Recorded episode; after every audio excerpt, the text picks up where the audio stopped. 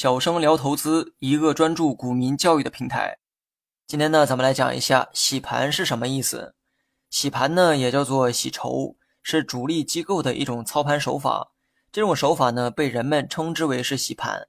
主力洗盘的目的啊，很简单，就是在拉升股价的中途，想办法将低位持仓的筹码给洗掉，逼迫他们卖出手中的筹码。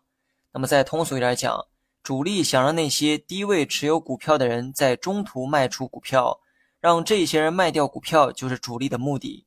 为了这个目的啊，主力呢会将股价走势搞得很难看，让人误以为股价有下跌的风险。这个时候，低位持股的人会受到惊吓，认为价格会下跌，进而卖掉手中的股票。这个时候呢，你可能会有几个疑问哈：主力洗盘的目的是为了让低位持有股票的人卖掉股票。那这个目的达成之后，又能给主力带来什么好处呢？答案是方便主力进一步拉升股价。换句话说，主力今后想进一步拉升股价，但是拉升股价呢，都需要冒一个风险，那就是要克服卖方的抛压。拉升股价的方式啊，很简单，那就是买买买，买的足够多，价格呢就会涨。但是呢，别忘了哈，买卖的强弱不是由一方决定的，而是对比出来的。或许主力买的很多，但如果卖方卖的更凶猛，那最后的结果很可能是股价非但没涨，甚至还会出现下跌。如此一来呢，主力该花的钱一分没少花，但股价却没能如期上涨。很显然，这将是一次失败的操盘。那么问题来了，主力应该怎么做才能阻止卖方过度的抛售股票呢？要想解决这个问题，就得想明白哪些人最容易卖掉股票。这个问题呢，稍加思考之后就会有答案。答案是谁的利润高，谁的卖出意愿就更强烈。那谁的利润高呢？答案正是那些低成本持有股票的人，或者说低位持有股票的人啊，也可以。因为这些人的成本比较低，所以面对股价持续的上涨，肯定会产生比其他人更强烈的卖出意愿。而这些人正好成为了主力今后要面对的对手盘。主力拉升股价的过程当中，可能会面临这些人的抛压，所以为了避免这种情况的发生，主力会想办法让这些人提前卖出股票。只要这些人卖掉了股票，就能解决今后股价拉升时的最大威胁。欢迎各位去关注“小生聊投资”这个同名公众号，更多实战技巧等你来学。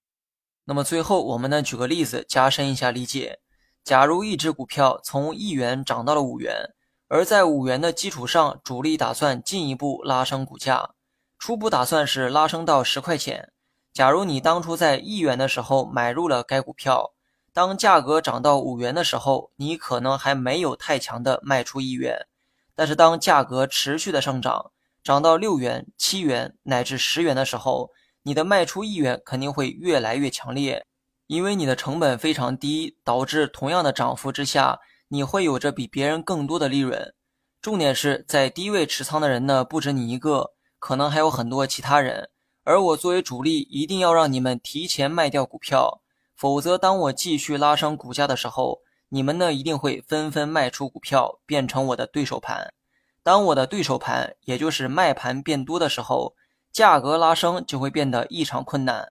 所以我会在股价拉升之前，让股价先产生剧烈的波动，让走势呢看起来不太乐观。如此一来，在一元附近持仓的人可能会提前卖掉股票，至此我的洗盘成功结束。假如我选择在股价五元的时候开始洗盘，让股价走势啊变得非常难看，而一元持仓成本的你刚好在五元附近卖掉了股票，至此我成功将你洗出了局。今后我会在五元的基础上继续拉升股价，而你不再对我产生抛压风险。当然了，我在五元附近洗盘的时候，也一定会有人在五元的时候再买进来。那么你可能会好奇哈，这些人难道不会在后期卖出股票，影响我拉升股价吗？答案当然是会，但他们不是最大威胁。为什么？因为他们的成本啊是五块钱。跟一块钱成本的人相比，他们的卖出意愿会弱很多。这个道理呢很好理解。假如后期我将股价拉升到六块钱，你觉得后期最有可能卖出的人是谁？是成本五块钱的人，还是一块钱的人？答案当然是一块钱持仓的人，因为当一个人的利润越大，他的卖出意愿就会越强烈。不过现在呢，我不需要担心这个问题哈，因为在一块钱持仓的人已经被我洗盘出局。那么以上就是洗盘的全部流程，你学会了吗？